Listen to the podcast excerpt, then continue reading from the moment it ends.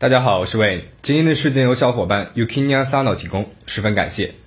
之前我们讲过台湾清华大学因为四角恋而引发的案件，那今天呢我们要讲的故事发生在日本，也是一起因为爱的太强烈、太执着而引起的悲剧。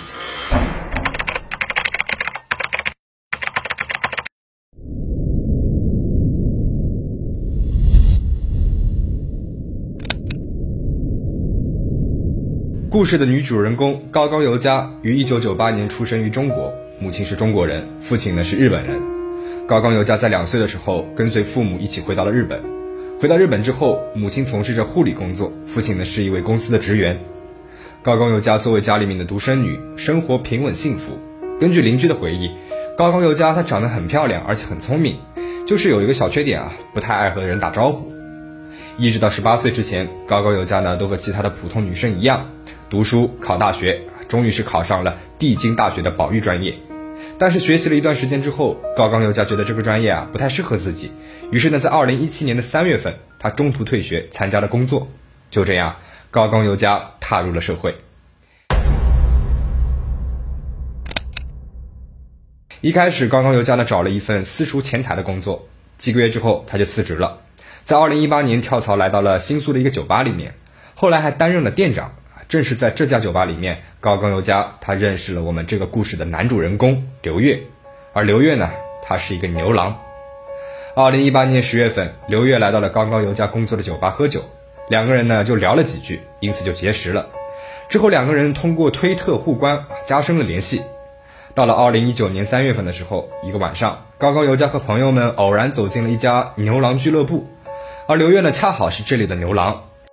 也许是刘月的服务很好，自此以后，高冈由佳是频繁出入刘月所在的牛郎俱乐部进行消遣，并且渐渐的迷恋上了刘月。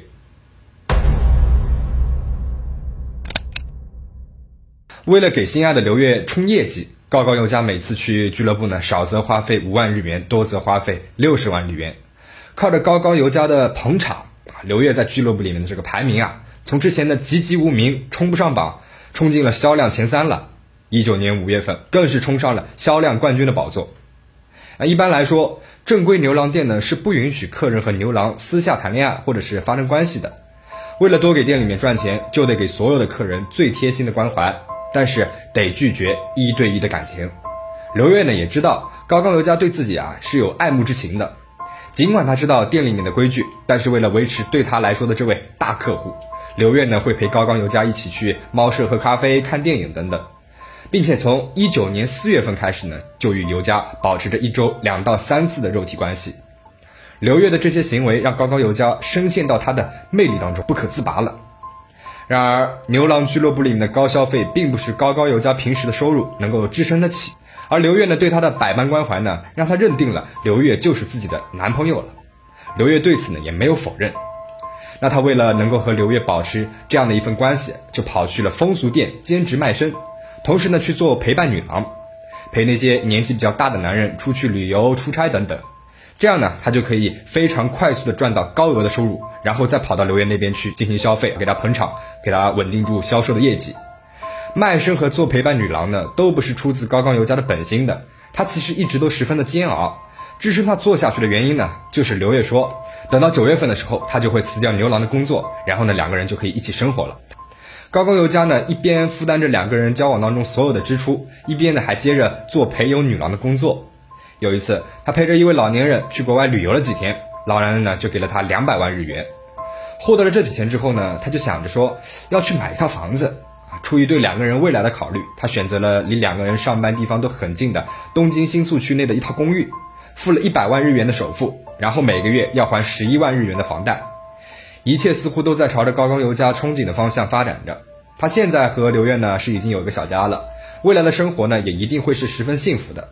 然而，对刘月来说，虽然高高由佳他很好，可以为他冲业绩，但是他不可能为了他放弃其他的客人，放弃这份工作。二零一九年五月二十号这一天，对高高由佳来说是一个值得纪念的日子，因为这一天他拿到了公寓的钥匙了。并且和刘月呢一起买了家居用品，之后两个人一起回到了公寓。虽然在公寓里面，刘月大部分的时间都是在睡觉或者是玩手机，但是对高刚尤佳来说，这就是他们两个人在一起生活的一个开端了。五月二十一号，朋友告诉高刚尤佳，在情侣酒店看到了刘月和其他的女孩子在一起开房。高刚尤佳听到这个消息之后，立马打电话给刘月。刘月在接到高刚尤佳的电话之后呢，他没有否认自己与其他的女孩子开房的事实，但是保证没有发生性关系。高冈由佳听了之后痛不欲生，非常难过，就恳求刘月。以后如果要和其他女孩子出去，一定要告诉自己，希望刘月不要再欺骗自己了。五月二十二号下午一点，高冈由佳照常到风俗店去上班，一直到二十三号的早上六点才结束工作，回到了公寓。回到家之后，高冈由佳给之前酒吧的同事打电话倾诉心事，说到了最近和刘月的关系呢是越来越疏远了，也经常因为他和其他女孩子一起出去的事情吵架。同事呢劝他说，如果想要一直和刘月在一起的话，那就只能忍耐了。和同事打完电话之后，高冈由佳发现已经到了刘月下班的时间了，但是他还是没有到家，就打电话给他，但是呢也没有人接。后来呢，他是通过 LINE 才联系上了刘月。尤佳希望他能够早点回来，但得到的答复却是现在正在和其他的女客人在店里面喝酒，因此要晚一点回去。听到这个的高冈由佳无法忍受了，他心中只有一个念头，就是希望对方去死。而在等待刘月回来的过程当中，这个想法是越来越强烈了。他决定等到刘月回来就杀死他，然后自己殉情。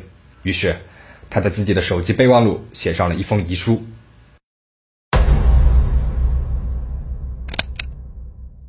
这封遗书当中，高冈由佳对父母以及朋友说：“我从以前开始就喜欢撒谎，这样的我想成为悲剧的女主角。十分抱歉不能尽孝了，因为撒谎我已经分不清哪些是真的，哪些是假的。现在我有了喜欢的人了。”怎样才能让他做到除了我以外，不要再去看其他的女孩子？我想到的只有一条，那就是杀了他。这样，即使他之前说的都是谎话，杀了他之后也变成了真话了。我爱的不是作为牛郎的刘月，而是他本人，打心底里面喜欢他，喜欢的不得了。虽然对方只是把我当成了提款机一样的存在，说过的话也不能兑现，但是只要他死了，这些话就可以变成真的了。写下遗书之后。高冈由佳就在公寓里面等待刘月回来。到了下午三点左右，刘月回来了，两个人一起将之前买好的窗帘挂好，聊了一会儿天。然后刘月呢就穿着一条内裤就先睡着了。刘月睡着之后，高冈由佳跑到了厨房，拿出了早上刚刚买来的菜刀，回到了卧室。他用力的从正上方刺向了熟睡当中的刘月。为了不让刘月反抗，高高尤佳坐在了刘月的身上，而刘月呢从睡梦当中被惊醒了。双手掐住了高高尤佳，让他停止。他央求着高高尤佳：“我会一直和你在一起的。今天的事情我不会告诉警察的。你先帮我叫救护车吧。”然而此时的高高尤佳似乎已经入了魔了，不断的对着被伺候的刘月说着：“喜欢你。”趁着高高尤佳神情恍惚，刘月忍痛朝着门口跑去。高冈由佳抓住他的内裤，并且喊道：“不要走！”刘月趁着这个机会，一拳打在了高冈由佳的脸上，并且将他一脚踢开。这个时候，高冈由佳的隐形眼镜被打落了。他回到了房间，戴上了眼镜，拿上了手机和烟，追了出去。刘月坐电梯来到了一楼之后，因为体力不支，倒在了一楼的大堂内。高冈由佳从楼梯上追了下来，看到倒在大堂的刘月，神情痛苦。这个时候的他开始后悔了，就马上向警察局打电话自首，并且联系了救护车。对此，后来检方提出，虽然被告人是主动向警察局自首的，但是在调查取证的过程当中。被告人追逐过程当中还在抽烟，甚至还数次亲吻已经倒在地上的刘月，这说明被告当时并没有醒悟。至于他报警，是因为有路人看到了全身是血倒在地上的刘月大声尖叫，而高冈由佳呢以为路人已经报警了，自己不能再殉情了，所以才不得已的报了警。当然，具体当时高高由佳的心境究竟是如何，我们已经无法再去考证了。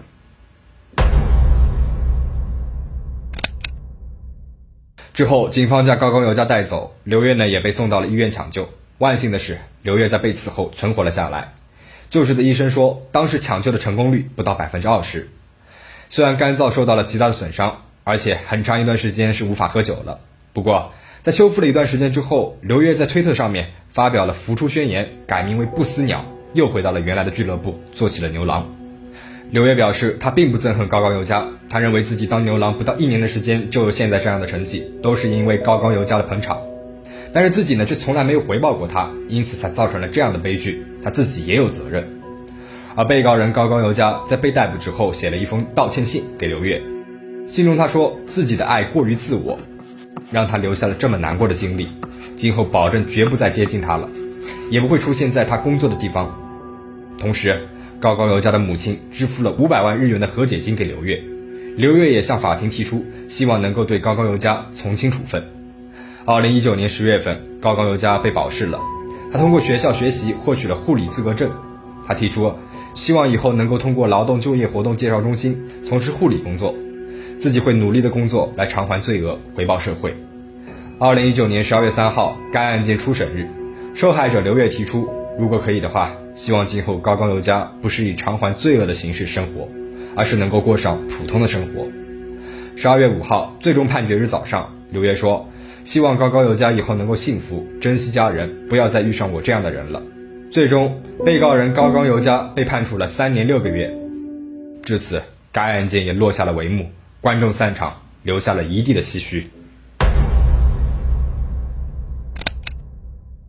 这起案件由于被告人自首时的过于冷静和可爱颜值，以及涉及到特殊行业，在社会上是引起了广泛的讨论。媒体们把报道的焦点都集中在风俗女和牛郎的爱恨情仇上。然而，透过这个事件，还有一些值得我们深思的地方。当然，故意杀人肯定是不对的，但是对于相处的两个人来说，最终到底谁对谁错，却不是那么容易能够下定论的。无论男女，在一段感情当中，像高高由佳这样牺牲自己、不顾一切为对方付出，用现在比较流行的词来说，甚至可以说是跪舔了。那换来的呢，就是这样如此深刻的教训了。从心理层次来讲，这种相处方式至少会产生两个方面的不良心理后果。第一，当某个人第一次使用讨好的方式，以此获得对方的爱，并且这种方式使用成功以后，会形成一个巴甫洛夫条件反射。第二次、第三次，甚至更多次想要获得同样目标的时候，他潜意识里面就会促使他一直使用第一次讨好的方式，这样呢就很容易堵塞了他内心里面寻求其他解决办法的意识通道了。第二，如果某个人决定用低姿态讨好对方，其实就已经决定了他被对方俯视的一种位置了。一旦陷入这种状态，长时间下来，能量场就会被极度的打压，在对方面前就完全被压制住了。那最后，由于负面情绪的日积月累，就很容易走向极端，到达一个爆发的时刻。对人性的压抑所造成的伤害，比任何伤害都是巨大的。所以，真的不要用没有自我、牺牲自己的一个方式去爱一个人，这样低姿态讨好，得到的也不一定是一颗真心。只有双方互相尊重，用平等的姿态。不失去自我的方式得到的呢，才是一份健康的爱。希望大家在爱情当中不要迷失自我。最后，保持警惕，保持安全。我们下期再见。